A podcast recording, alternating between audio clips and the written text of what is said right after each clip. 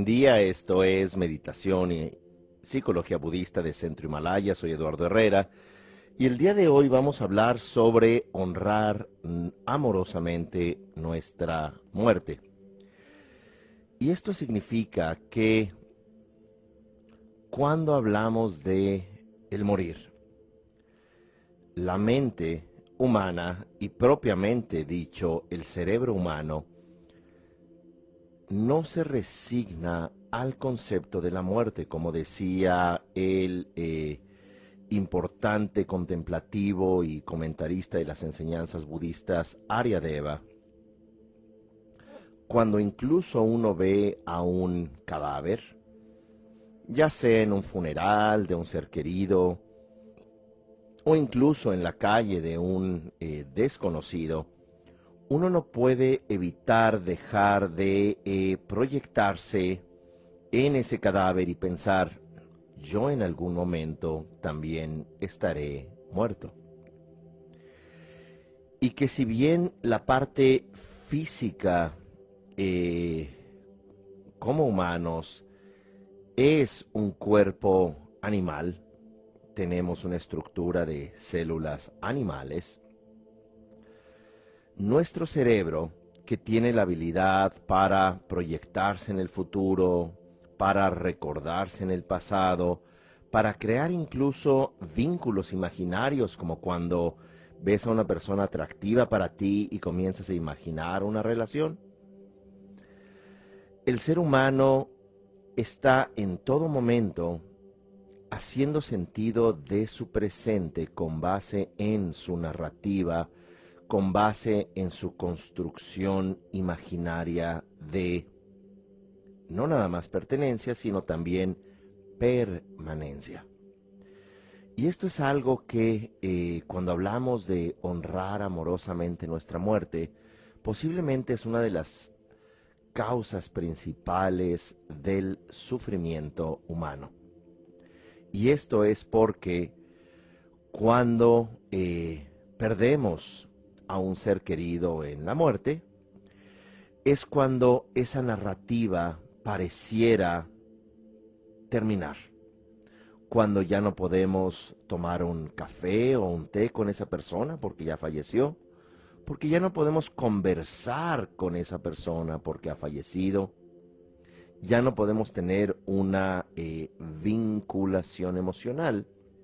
Sin embargo, para el ser humano, en términos sociales, constructivos, el ser humano cambia esa relación del ser vivo por una relación simbólica y es cuando posiblemente argumentaríamos con eh, o argumentaríamos el culto a los muertos.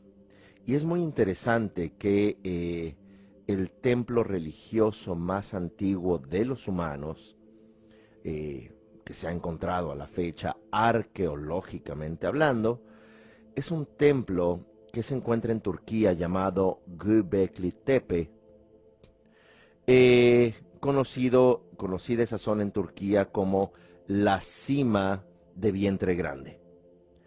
Y es en ese lugar que se encontró un templo que se argumenta, según el arqueólogo eh, alemán, tiene entre 12.000 y 15.000 años de tiempo. Esto es, mucho más antiguo que las pirámides egipcias, mucho más antiguo que Stonehenge.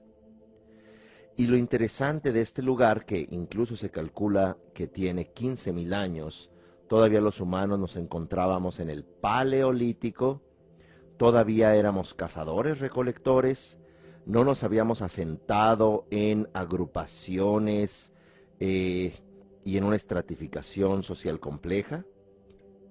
No habíamos, entre comillas, domesticado los granos, ni tampoco domesticado a los animales. Seguíamos corriendo por, eh, digámoslo así, la sabana. Pero es muy interesante que saliendo de la última glaciación calculada eh, hace justamente 15.000 años, el ser humano comenzó a construir estos importantes templos religiosos de Göbekli Tepe en Turquía y curiosamente son templos dedicados a la muerte. Lo interesante es que estas impactantes columnas son monolitos que eh, alcanzan hasta 7 toneladas y varios metros de altura, hasta 5 metros. Son humanos en cada una de las columnas tallados en perfil y dentro de este lugar se hace un culto a la muerte. ¿Por qué? Porque el ser humano no se resigna a eh, la noción del morir. Queremos perpetuarnos, queremos continuar, e incluso desde un punto de vista psicológico, la muerte no es algo que en sí mismo signifique una extinción. Desde lo psicológico, como por ejemplo si podemos verlo en eh, sistemas familiares, el campo familiar sigue vivo, no importa si los tatarabuelos o bisabuelos o incluso los padres hayan ya fallecido. Y esto significa que dentro de lo psicológico y emocional, dentro de lo simbólico, los humanos creamos un cuento una narrativa emocional desde donde vivos y muertos nos encontramos. Voy a dar un ejemplo práctico. ¿Cuántas veces de manera emocional conocemos a alguien, que, eh, nos enamoramos, creamos una historia con esa persona, posiblemente tenemos una historia con esa persona, pero si no se da esa relación o bien se dio por un tiempo pero termina, en otras palabras, nos separamos, divorciamos de esa persona, de alguna manera llevamos la carga emocional de esa persona, por lo general para mal y seguimos quejándonos, es que mi ex, la o el innombrable, o como fuere, pero siempre llevamos, dicho de manera, eh, podemos decir metafórica, en nuestro corazón llevamos una carga emocional simbólica y en este contexto argumentaríamos energética de ese vínculo que en algún momento tuvimos. En otras palabras, podemos nosotros terminar una relación y seguir llevándola, dicho, insisto, en, metafóricamente, en nuestro corazón. Y es por esto que el ser humano siempre se concibe vivo en el pasado recordándose y en el futuro proyectándose. Y es por eso que comencé a hablarles de este templo de hace más de 12.000 años, el más antiguo, en donde ya se exhibe que el ser humano, incluso antes de la escritura y los asentamientos humanos de eh, Mesopotamia, ya exhibía una profunda rebeldía a la posibilidad de realmente morir. Y es por esto que psicológicamente ya en el siglo XXI nosotros queremos perpetuarnos, nos resignamos a no morir y eh, de alguna manera incluso cuando la la gente habla de la muerte, dice, no, no, no, yo no quiero hablar de eso, yo no quiero atraer a la muerte, no quiero eh, llamar a la mala suerte.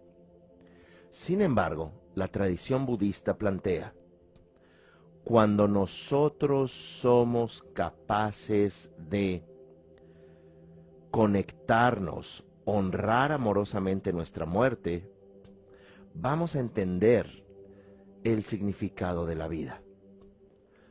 Porque, como planteaba el Buda, el nacer implica cambio. El desarrollarnos y envejecer, deteriorarnos, implica cambio. El deteriorarnos o colapsarnos hacia la muerte es un cambio y el morir es el sello del cambio de que en todo momento nos encontramos en un flujo de experiencia y es por esto que en el budismo se habla no de una mente como si fuera una entidad, sino que se habla de Shrota Vishnana, que significa instantes de momentos conscientes. Y si nos damos cuenta, nosotros no somos otra cosa sino un instante consciente en este momento, que apenas nos percatamos y ya cambió ese instante de estar conscientes, y que no podemos evitar estar en todo momento en un instante nuevo de experiencia mental.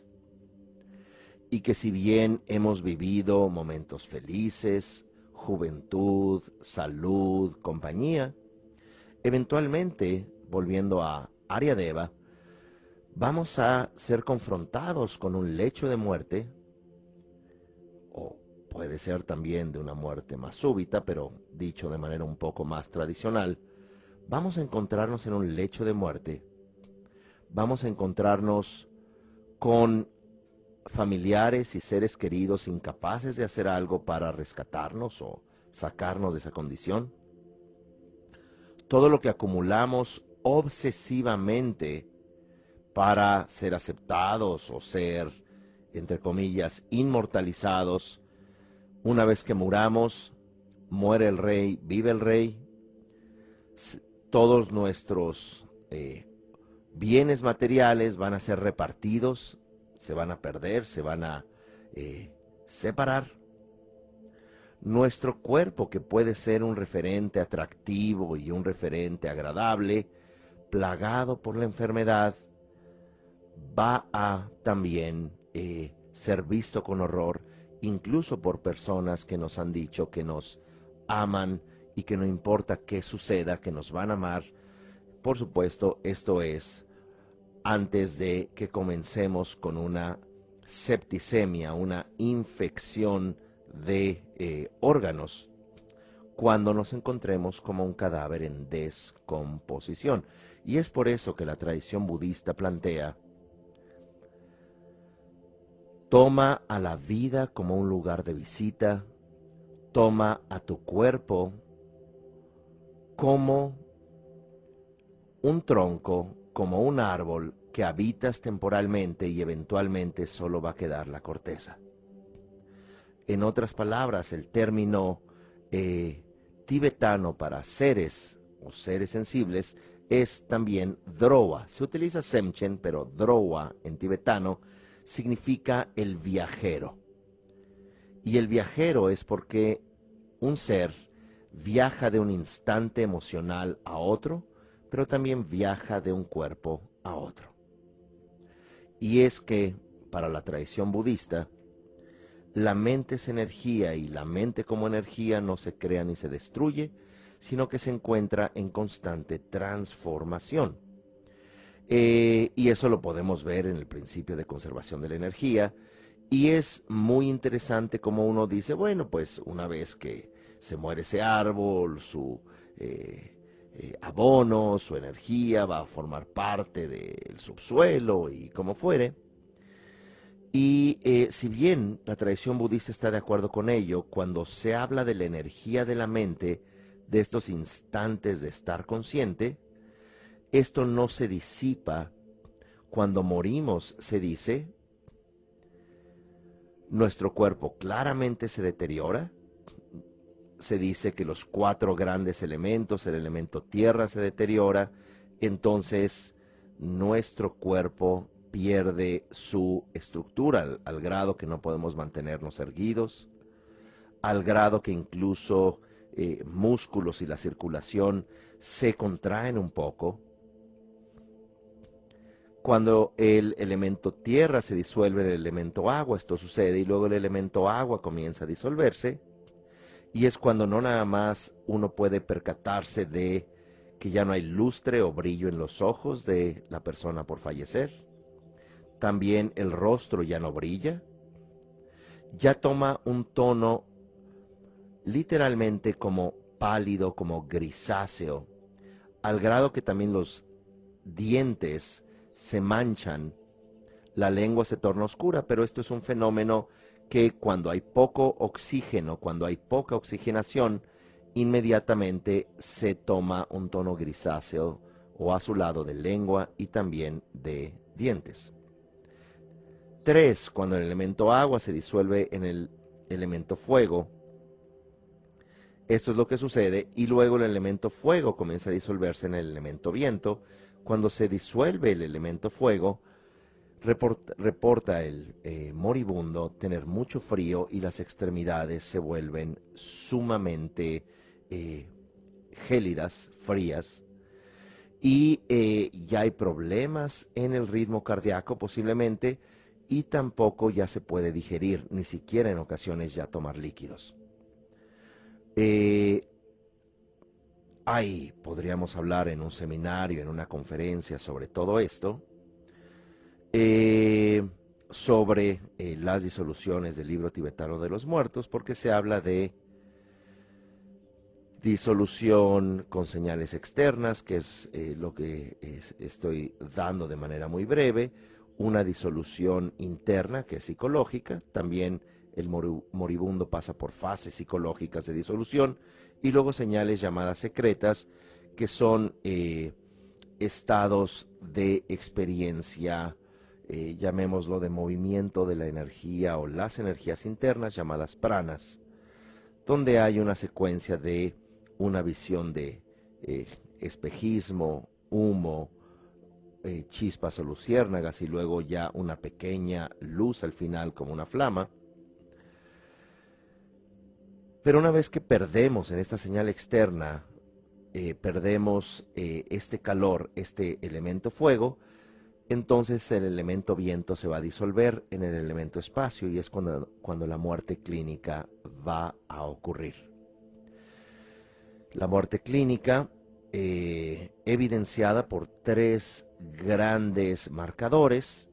No hay actividad cardíaca, no hay actividad pulmonar y también cesa la actividad cerebral. Cuando esos tres marcadores eh, indican que ya no hay vitalidad, se declara una persona clínicamente muerta, pero para el libro tibetano de los muertos, este es el comienzo del viaje, porque habiendo concluido las cuatro disoluciones externas, comienzan las cuatro disoluciones internas. Y es allí que, sin entrar en demasiado detalle de surgimiento, incremento, logro, Nangche Nyerdrup, en tibetano, se experimenta una luz intensa, blanca, que es lo que muchos moribundos o, eh, o muchos fallecidos que son resucitados por reanimación cardíaca o desfibrilación, reportan entrar en un túnel, eh, reportan gran felicidad, ver a familiares fallecidos o figuras religiosas, y todo esto está eh, ampliamente estudiado de manera muy seria por el doctor Bruce Grayson del Departamento de Estudios Perceptuales de la Universidad de Virginia, coautor del libro Irreducible Mind, la mente irreductible, y por supuesto tiene otros trabajos e investigaciones que hoy en día se les llama los protocolos Grayson. Eh, y es en donde personas que tienen experiencias cercanas a la muerte, NDE en sus siglas en inglés, Near Death Experience o SM, experiencias cercanas a la muerte, reportan eh, incluso con esta experiencia del el túnel o la luz blanca, que pueden ver su vida completa en un instante, y no nada más su vida como un resumen, sino también el impacto kármico de sus acciones en otros, el impacto kármico de sus palabras, de sus pensamientos y decisiones. Se dice eh, en la tradición tibetana que se alcanza una supercognición, te vuelves una persona profundamente eh, lúcida, inteligente. Algunos reportan incluso ver más allá del tiempo, incluso la madre de la tanatología en Occidente, Elizabeth Kubler-Ross, en eh, La Rueda de la Vida reporta como uno de sus pacientes que falleció y fue resucitado al poco tiempo, trajo información sobre incluso un familiar perdido que no habían encontrado y eh, información que no eh, sería recobrada o traída de otra manera que, como dice Bruce Grayson en las Naciones Unidas, en eh, hace ya varias décadas, en un panel de científicos dijo, no podríamos entender esto si no aceptamos la tesis o hipótesis de que la mente y el cerebro se separan y que el cerebro no es el productor de la mente, sino es el transformador de la mente. Y que cuando cese el cerebro, como en muchas intervenciones quirúrgicas de experiencias fuera del cuerpo, los pacientes pueden incluso reportar conversaciones de los cirujanos cuando el cuerpo estaba o profundamente sedado o clínicamente muerto. Todo esto, por supuesto, eh, lo trabajamos de manera muy formal con literatura en eh, el diplomado de tanatología budista que les recomiendo mucho. Tiene una duración de un año Justamente acabamos de empezar y pueden tomarlo en línea y de manera diferida con lecturas y justamente es lo que vemos en el módulo 4 con mucho detalle todo lo que estoy tratando de eh, traer aquí a la reflexión. Dicho todo esto, cuando nosotros entramos en la experiencia de la luz clara recién fallecidos, podemos experimentar un gran gozo porque se dice vamos a experimentar eh, la disolución de estados de agresión. No voy a entrar en muchos detalles. Luego se experimenta una luz roja, que es lo que nos va a llevar a una experiencia de, eh, llamémoslo, ecuanimidad sin aferramiento. Y esta ecuanimidad sin aferramiento es lo que te lleva a un estado de sentir que ya nada te retiene, que vas a descansar y eh, ya alrededor de 20 minutos después de morir experimentas por un instante aquello denominado cielo mental oscuro o casi logro, se le llama Nyerdrup en tibetano, y finalmente alrededor de entre 20 y 30 minutos después de morir experimentas esta luz clara que es el estado de el awareness de aquello que está consciente y ha estado consciente momento a momento toda tu vida, pero sin el experimentador, sin el sujeto que dice yo estoy acá y el mundo está allá. Como decía Jam Kiense Wangpo, un eh, extraordinario maestro del siglo XIX, cuando tú te das cuenta que la experiencia y el experimentador nunca han estado separados, es cuando despiertas a la mente y esa es la oportunidad para despertar. Sin embargo, la mayoría de los seres entra en un estado de desmayo y es cuando se dice eh, el ser fallecido toma un cuerpo mental. ¿Por qué? Porque ya lo hemos dicho, la mente es energía, pero cuando ya no hay un referente que aloje a la mente en un cuerpo, entonces se alcanza un cuerpo mental que tiene las impresiones de eh, la vida que dejó, pero también se encuentra en una eh, proyección emocional y mental. Por eso también quiero eh, invitarles a este retiro de meditación, se llama el libro tibetano de los muertos, y este es del 12 al 15 de noviembre. Del 12 al 15 de noviembre vamos a tener este retiro de eh, meditación donde vamos a profundizar de manera muy detallada sobre las enseñanzas de este manual del siglo VIII eh, eh, tibetano, escondido por este gran maestro llamado Padmasambhava, redescubierto alrededor de 700 años después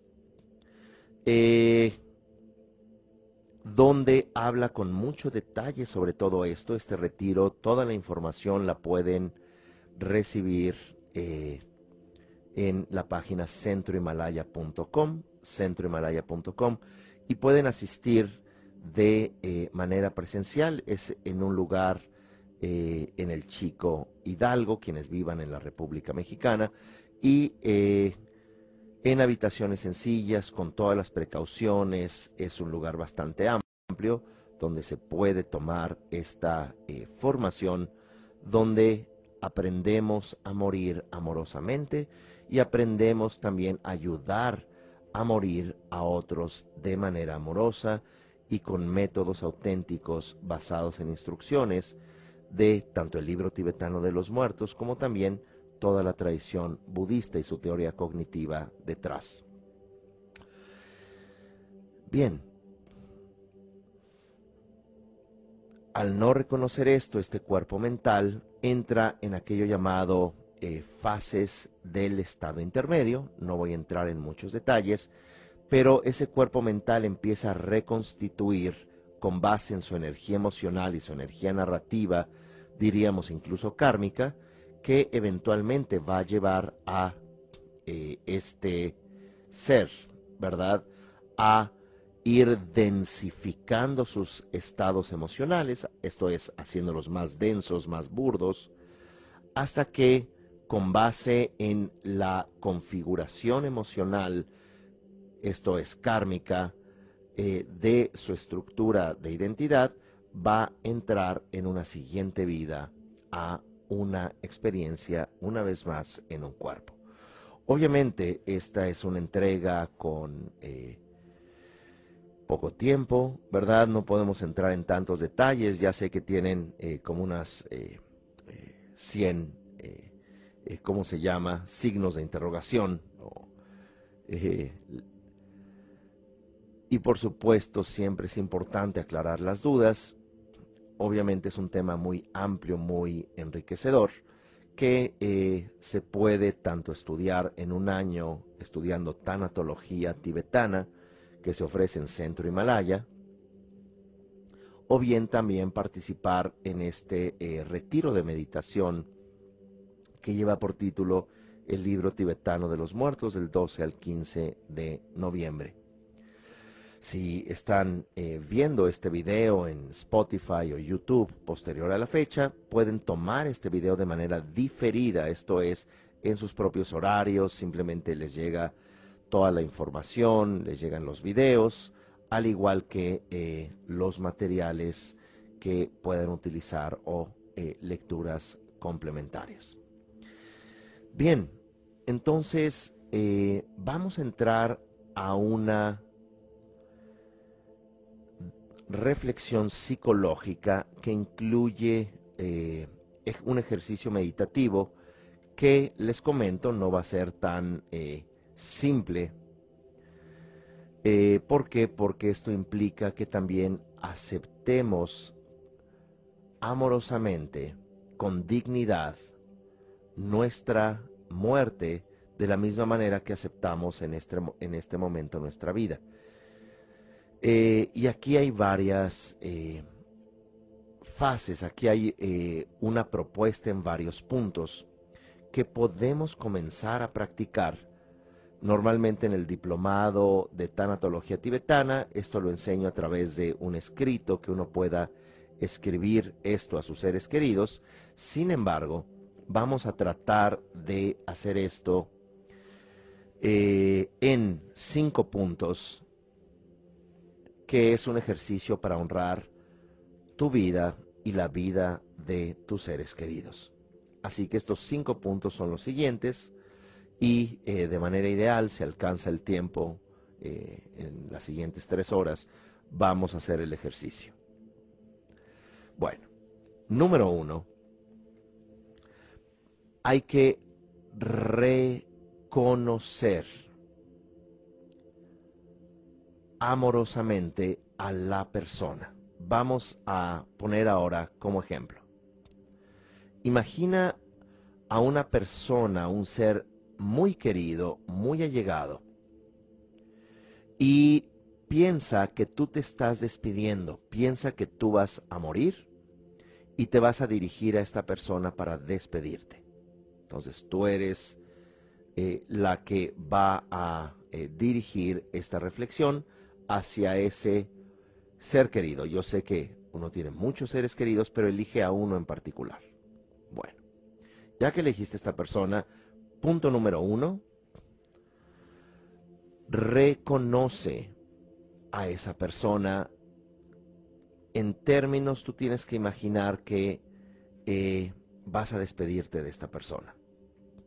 Entonces, reconoce en esta persona sus cualidades, su presencia en tu vida, sus aciertos.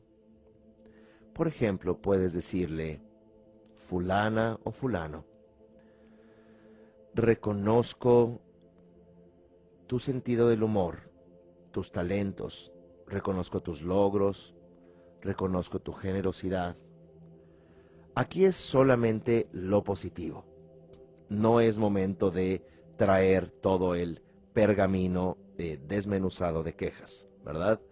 Aquí es un reconocimiento a la compasión, a la fuerza interna de esa persona, reconocer el tiempo, los años que han pasado juntos.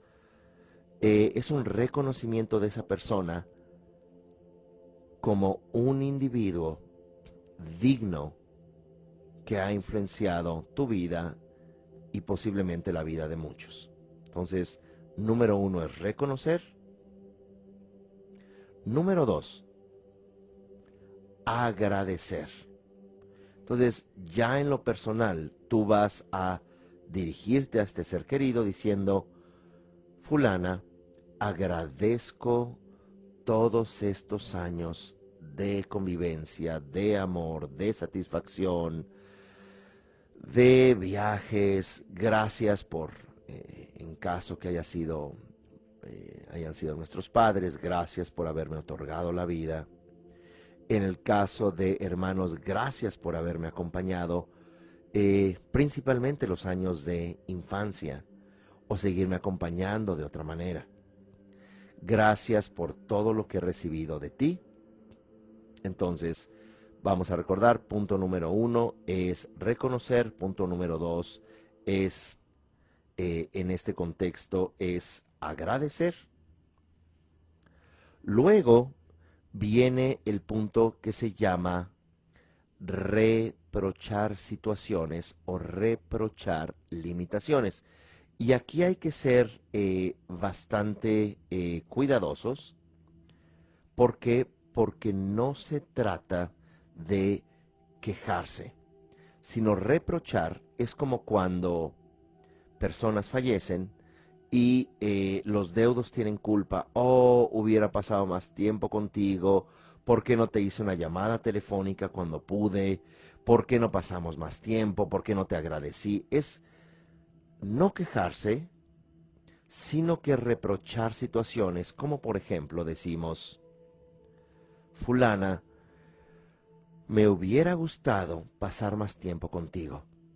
Me hubiera gustado poner a un lado nuestras diferencias y haber disfrutado más el tiempo como familia. Reprocho que la vida misma con tanto trabajo, con tanto estrés o compromisos económicos, no nos haya permitido convivir tanto. Entonces, es importante esto a nivel psicológico, que no significa, como dije hace rato, un pergamino de quejas, pero lo que sí significa es que puedas decir, primero que nada, reconozco tu existencia y tu dignidad, agradezco todo lo que recibí de ti, todos esos momentos gratos y reprocho que posiblemente tuvimos un malentendido o posiblemente no pasamos tanto tiempo a pesar de querernos tanto o no apreciar cada instante. Siguiente punto, aspiración. ¿Qué significa aspiración? Anhelo. Es que yo deseo fulana que aunque ya hayas fallecido, o aunque me esté despidiendo de ti, que puedas encontrar lo que buscas, que puedas encontrar felicidad. Porque puede ser este, este ejercicio como uno que está por morir y esta persona va a seguir viva y uno dice, ojalá logres tus metas, ojalá alcances lo que buscas, ojalá que puedas eh, ser una persona más feliz, menos eh, ansiosa. Ojalá que logres tus metas por las cuales has trabajado tanto tiempo. Entonces también cuando uno se despide es como cuando uno dice, en verdad te deseo lo mejor, en verdad deseo que tus metas se cumplan. Y eso es algo sumamente importante. Y el quinto punto es despedir de manera amorosa. ¿Y qué significa despedir de manera amorosa? Es cerrar un ciclo como cuando idealmente también vivo o viva terminas una relación, terminas un vínculo, que sea de lo más amorosamente posible, que sea de una forma donde puedes incluso incluir todos estos puntos. Voy a dar el ejemplo reconoces a la persona, le agradeces lo que recibiste, reprochas o aceptas los errores que pudieron haberte llevado a esa separación. Cuatro, aspiración, que seas feliz y que encuentres con base en tus grandes talentos lo que buscas y finalmente una despedida amorosa. Así que como se dice, un rompimiento o una despedida es una pequeña muerte, vamos sufriendo pequeñas muertes a lo largo de nuestra vida para encontrarnos en la gran cita que es nuestra propia muerte, en donde vamos también a hacer la gran despedida y que idealmente, como plantea o propone la tradición eh, budista en general, hacer de esa gran despedida una despedida amorosa, una despedida con dignidad. Y es por eso que vamos a hacer este eh, ejercicio. Vamos a hacer este ejercicio un poco de manera dinámica, un poco, eh, vamos a llamarlo breve. Este ejercicio lo puedes, insisto, hacer de manera escrita, con cartas dirigidas a cada ser querido, como si ya estuvieras despidiéndote, pero también se puede hacer en una meditación. En este caso, los cinco puntos que es reconocer, agradecer, reprochar situaciones o limitaciones propias de la existencia. Eh, cuatro, aspirar. Y cinco, despedir lo vamos a practicar en este ejercicio meditativo que tiene el objetivo de dignificar esta vida, de dignificar al otro, no importa.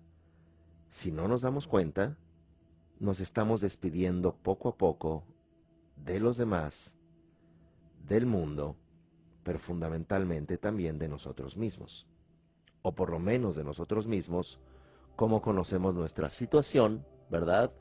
Con vínculos, bienes materiales, con pertenencia al mundo y fundamentalmente también despidiéndonos de nuestro propio cuerpo. Así que estos cinco puntos, y los voy a ir guiando, primero vamos a elegir a una eh, persona, a un ser querido muy importante fallecido para este ejercicio. Puede ser eh, un abuelo, una abuela, un padre, una amistad, una pareja. Eh, el primer ser es alguien que haya fallecido. El segundo referente es un ser querido vivo. Tercero, vamos a despedir al mundo con todos sus seres y con todos sus lugares y todas sus experiencias. Y finalmente nos vamos a despedir de nosotros. Créanme que no es un ejercicio deprimente ni de mal gusto, sino que en realidad es un ejercicio bastante amoroso, bastante sanador. Porque cuando eh, nos llega el aguijón de la muerte, como decía Unamuno, nos vamos a encontrar perplejos, horrorizados, no cerrando ciclos y esto no nada más lleva a un dolor que nos vamos a llevar toda nuestra vida y a siguientes vidas, sino también de acuerdo a sistemas familiares. Cuando no cerramos un ciclo familiar, esos traumas los heredamos a nuestros eh, descendientes. Así que muy bien, vamos a sentarnos de manera cómoda, nos enfocamos en nuestra respiración. Y vamos a imaginar frente a nosotros como si le miráramos frente a un espejo a un ser querido que ha fallecido, haya fallecido y que incluso nos puede costar hasta este momento deprimir, entristecer su muerte. Y le vemos allí, a una distancia cómoda, vestido como se vestía de costumbre, mirándonos y decimos, fulana, fulano,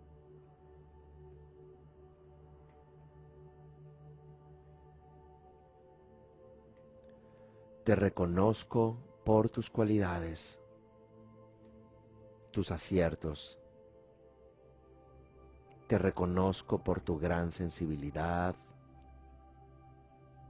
inteligencia, generosidad.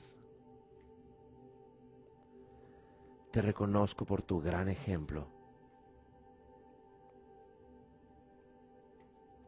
Dos, agradezco todo lo que me diste. Depende quién sea o cuál sea la persona, agradezco la vida. Agradezco que hiciste mi vida más feliz que me diste fuerza, que me dedicaste tiempo, que dedicaste tiempo en tu corazón y expresaste amor en muchos encuentros, en muchos momentos que compartimos. Pasamos al tercer punto que es agradecer, que es Perdón, tercer punto es reprochar situaciones. Querida, querido, fulano.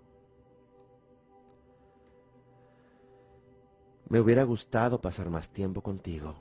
Me hubiera gustado aclarar malos entendidos.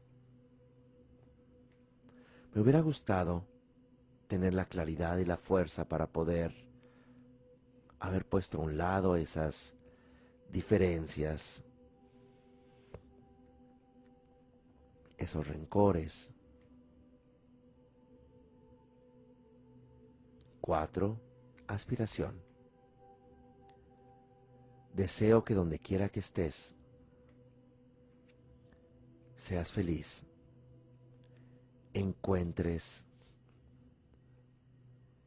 todo lo que has buscado, que puedas encontrar genuino propósito, felicidad, compañías amorosas, que logres tus metas, que encuentres una felicidad inmediata y una felicidad que trasciende, una felicidad espiritual. 5. Despedida amorosa. Hasta luego, fulana, fulano, te llevo en el corazón, pero también te dejo ir, porque sé que todos pertenecemos y en nuestra vida cambiante y transitoria nos encontramos y nos despedimos para volvernos a encontrar y volvernos a despedir, evidenciando que nunca hemos estado separados. Gracias, hasta luego. Siguiente persona es una persona viva, un ser querido vivo. Le visualizamos y decimos, fulana, fulano, te reconozco tus cualidades, tus talentos, tus aciertos, tu generosidad, tu tiempo, tu risa. Segundo, agradecimiento. Gracias por todo lo que me has otorgado. Mayor felicidad, la vida, todos esos momentos, toda esa experiencia. Gracias, gracias, gracias. Tercero, reproche a las situaciones. Me hubiera gustado tener más tiempo para convivir, para reír, pero fundamentalmente para aprender más de ti. Tercer, cuarto, aspiración.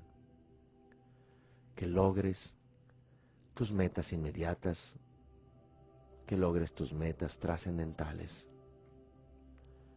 que despiertes, que siempre puedas estar donde quieras estar, que sigas aprendiendo y finalmente te digo adiós Adiós para encontrarnos. Hasta luego. Cierro ese ciclo. Honro ese momento. Tercer punto, vamos a meditar en despedir al mundo, a sus lugares y situaciones. Y comenzamos con número uno, reconocer. Reconozco al mundo por su amplitud, su riqueza natural, su belleza, por su gran sabiduría, por sus ecosistemas, sus hábitats, sus maravillosas personas, por la extraordinaria cultura que heredé de toda esta familia humana y viva. Agradezco que de este mundo, de este lugar, de los elementos, recibí este cuerpo, me hidraté, me alimenté. El sol brilló, la lluvia cayó, experimenté frío y experimenté calor, experimenté felicidad y tristeza. Agradezco profundamente todo esto, todo este mundo, todos estos seres que me hicieron crecer, vivir, aprender. Siguiente punto, reproche a las situaciones. Me hubiera gustado tener menos miedo, aprender más, disfrutar más, creer y crecer más, salir de mi cascarón y agradecer a todos mirar los árboles, mirar las nubes, vivir con más soltura, con menos carencia, con más satisfacción. Y finalmente, nos despedimos de este mundo, de sus lugares. Me despido de este paso por el mundo. Me despido de todo lo que aprendí, Ya no podré caminar sobre sus lugares, navegar, ni volar sobre la tierra. Ya no podré tomar un café y degustar su sabor o un té, ni sentir el agua pasar por mi garganta. Ya no podré ver la luz, sentir el viento.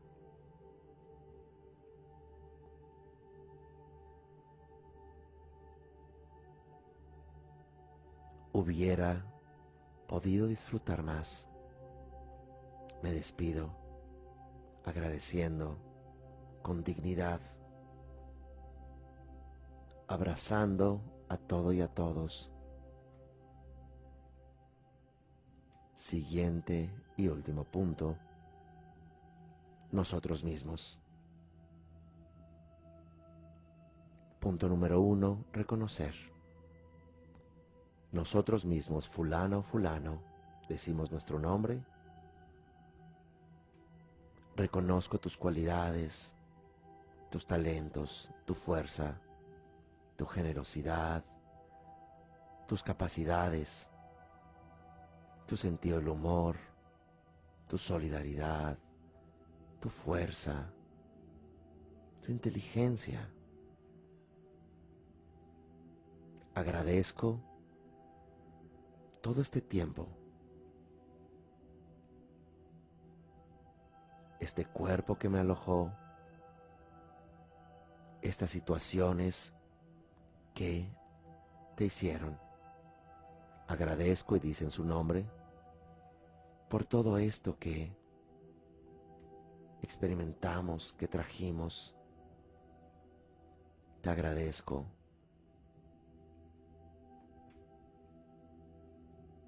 Por toda esta extraordinaria experiencia de ser tú misma, de ser tú mismo. Tercero, reproche a las situaciones. Me hubiera atrevido a más, amado más, juzgado menos, dado más, reído más. Hubiera puesto a un lado los rencores.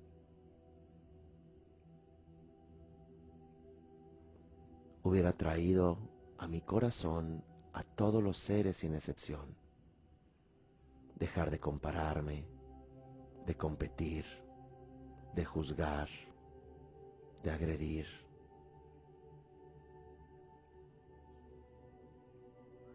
Y finalmente me despido de mí mismo, como si estuviéramos en una cama de hospital y decimos nuestro nombre, mirándonos allí en los últimos instantes decimos, gracias fulana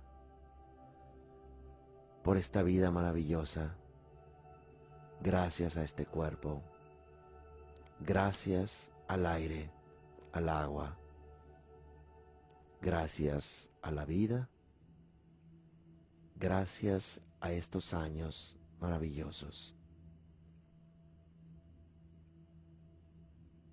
Nos despedimos de nuestro cuerpo con amor, con gratitud de este mundo, de estos vínculos, con amor, con satisfacción, cerrando un ciclo y nos despedimos para pertenecer.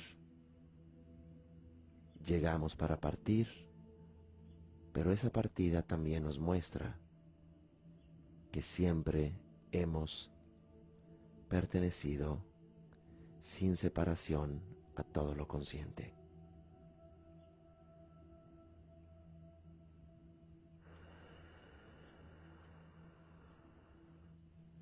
Respiramos profundamente.